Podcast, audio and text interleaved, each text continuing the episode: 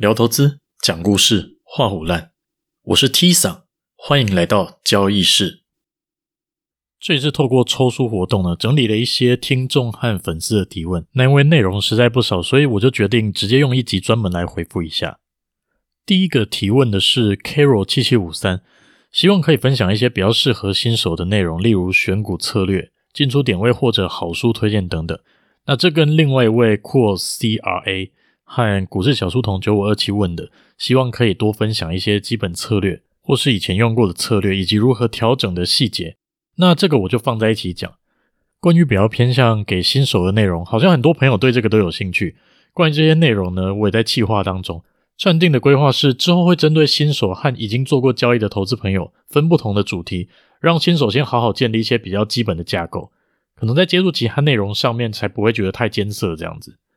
我可以分享一些自己以前用过的策略，但现在没有继续再用的。但是大部分都是以技术分析为主，但就是提供给大家参考而已。因为策略有时候不适用在所有的金融商品上面，例如说股票上可以用的，不一定能放在外汇上面用，或者说你做原物料的策略拿去做指数也不一定适合。我举一个例子，个股因为相对单纯，我指的单纯是指说这个金融商品市场参与者对于股票本身的看法，可能来自公司的营运。类股景气和一部分的总体经济。那当一只个股出现明显趋势，同时法人交易量占比比较大的时候，单一个方向的趋势性就会很明显。但像是外汇，因为它的影响因素太多，市场参与者也太多，就算跑出一个明显的趋势，所以你要期待像看到股票这样会有一个又长又久，一次来个一百趴的走势，基本上几乎不可能。那大致上我使用的策略都是以趋势追踪为主，也是很偏向技术分析派的做法。那个股的话，我会偶尔参考一下基本面，或者说会透过基本面筛掉一些我不要做的股票。那趋势追踪其实很简单，例如说，呃，两条不同参数的长短均线，可以大概看出一档股票的走势。但均线基本上我只拿来判断方向居多，非常非常少会用均线来当进出的点位。就是当我判断出这个趋势很明显的时候，我就再去思考我应该哪一个地方进场会比较好，或者像说在技术分析那一集讲到的。做趋势延伸的第二段走势，找特别的中继形态也是我很常用的策略。那调整部位会牵涉到很多的部分啊，例如说有获利的状态，有获利但是大盘急速下跌的情况，账上有赚钱但是大幅度的回吐，连续亏损，其实做法都不太一样。我先随便举个例子，例如说我账上有还没有实现的获利的时候，就是有获利但还没有入袋，理论上来讲是要让获利继续跑，跑到停下来之后，价格走势出现一些迹象。再出场获利了结，但要是获利刚达到，例如说我们设定的两倍的盈亏比，就出现整体大盘开始崩跌，只剩下自己手上的个股相对抗跌，环境比较不好的情况之下，我有可能就会在获利更多的时候，例如说原本从赚十趴再多赚到十二趴，我就会把一部分的部位先出掉，让剩下的获利继续跑，为的就是尽量让自己的获利不会在环境不好的情况之下受到冲击。大致上会调整部位都是基于避免资金受到太大冲击。像是连败之后，去考虑要不要先缩小部位，等到交易状况回稳之后，再慢慢恢复原本的部位大小。但我不会很制式的，就是说很每次做法都很固定，就像是遇到怎么样的情况就把部位调整几趴这样子。只能说概念是这样子，你细部调整会视情况而定。那因为调整部位不是三言两语就可以讲得完的，所以之后讲到类似主题的时候，会再跟大家分享一下我自己的实务做法。那第二个问题是来自 Kenny PPP。说，呃，读了大师经典书籍之后，要怎么实践在自己的交易策略当中，才能确保自己是有正确理解书中的内容？要确保自己有没有理解书中的内容，或是说你这个东西要怎么实践到自己的交易当中？呃，最简单的方法就是你把自己做的交易，一样的商品，一样的时间，用书中的方法做一次，看看换成这些大师的话，他们会怎么做这个商品。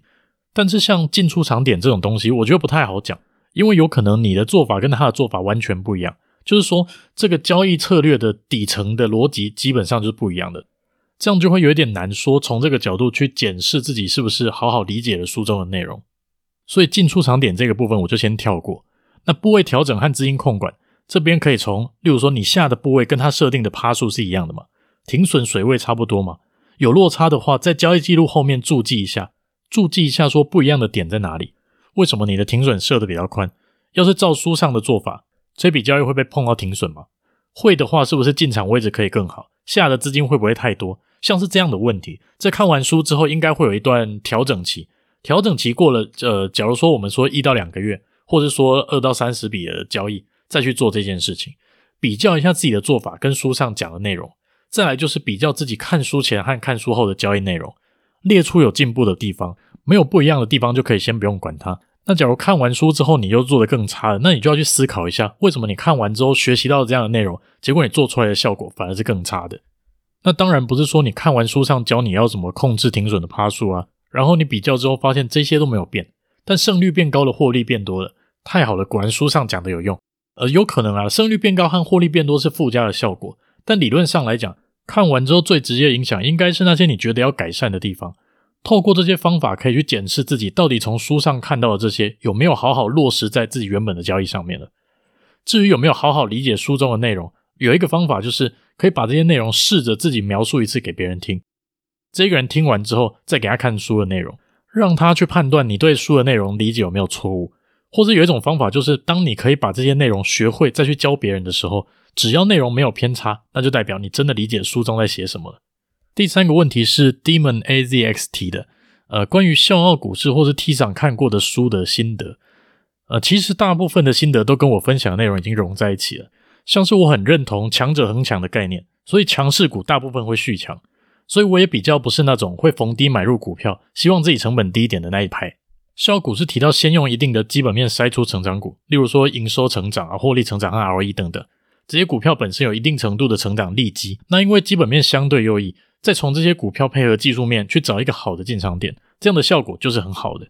那像是超级绩效类的，大多是让我厘清对于资金控管和风险交换的观念。像我之前提到控制亏损这件事，也是交易很久之后，回头再重新看过这些书，会发现你看到的重点又跟以往不一样了，就开始更在意限制亏损这件事。因为在每一个阶段，自己会去思考的关于交易的点都不一样。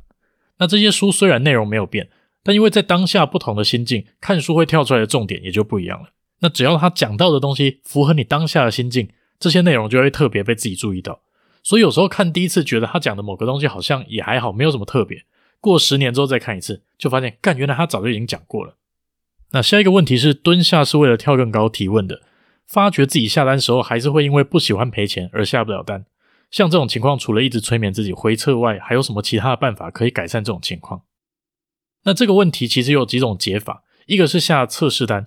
什么是测试单？就是假如你一开始设定这样的条件，要下十口或者十张，但因为怕赔钱，所以不敢下，那就要建立一种做法，就是在做每一笔交易的时候，都先下测试单，先用最多两成的部位去测试。例如说，我们先下两口或者两张，等到你发现这个走势跟你想的一样的时候，再从走势当中去找第二次进场的机会，像是拉回测试支撑或者压力这种情况。或者再一次出现你策略讯号的时候，再把剩下的部位下进去。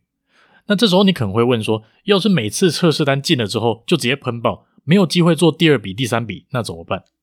其实这种情况是好事，代表你的做法是被市场行情认可的。从你判断到决定这个过程，基本上没什么问题，所以一进场之后就直接开始获利。那这样代表其实你应该更有信心。出现几次这种情况，就可以开始慢慢放大你测试单的部位。例如说变成三张、四张这样子，那你也不用担心只做测试单赚不到钱，因为测试单就在你信心不足的时候，让你心里比较有底气的，看错了不会整笔赔掉，看对了也还是能吃到一部分的获利。第二种情况就是你去记录每次你不敢下单的时候的结果，让你心里比较有底。例如说你记录了一百笔每次你不敢下单的情况，写下你疑虑的理由，因为我觉得价格有点高，所以不敢买；因为我觉得趋势还没有出来，所以不敢进，类似这样的。整理多一点之后，你就会发现，很有可能你恐惧的来源，主要的来源是类似的。这个时候，你针对那个来源去解决就好了。第五个问题是 Martin 提问的，像华尔街之狼或是 Billions 那种大赚大赔，心态变了之后，要怎么去调剂身心或是平复心态？其实这个问题是一个超级大哉问，要讲的话也会讲很久，我就先稍微提一下。首先，你要先认知自己的心态变成怎样了，这其实有点难。但可以试着去说出来，或者把它写下来。太抽象的话，就把它写成像是什么，呃，以前我面对这档股票的情况会是怎样，会担心什么什么，所以我不一定敢买。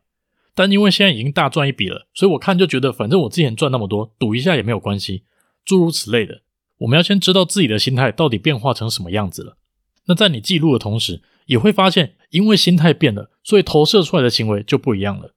像是刚刚讲的，以前觉得不能赌，现在觉得可以赌了。这种情况，那这些行为差异其实就算是很细微，也要把它记录下来，有点像是用第三人的角度对自己的行为做生态观察。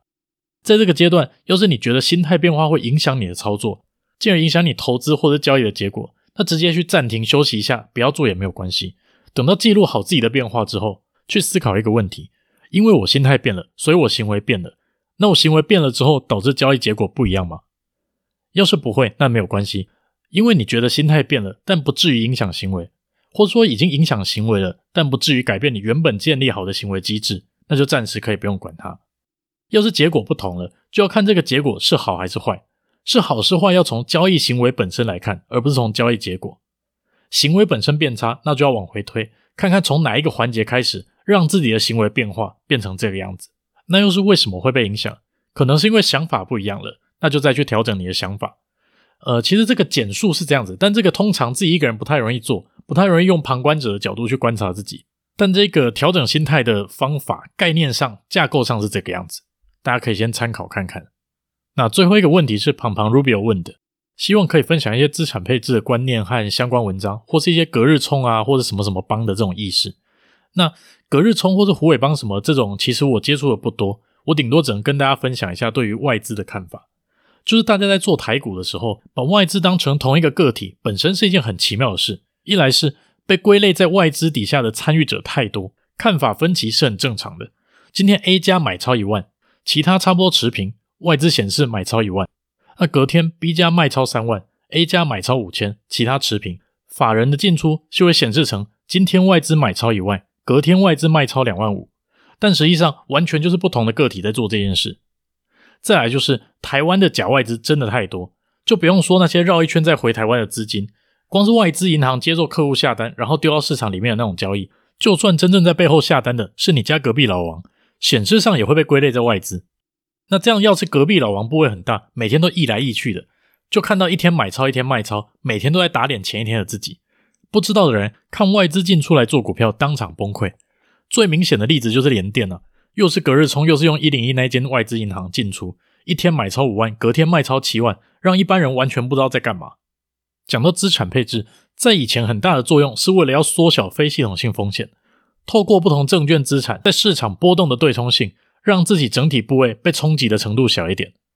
但现在有了 ETF 之后，这件事几乎可以不用做了。不是说不用资产配置，是说要从非系统性风险的角度去配置股票，基本上就买 ETF 就好了。因为就单一市场股票的分散性，ETF 买大盘就已经达到这样的效果，成本还会比较低。那要是把其他像是债券啊或者现金放进来考量的话，思考的角度就会变成是。你想要从资产配置当中达到什么样的效果？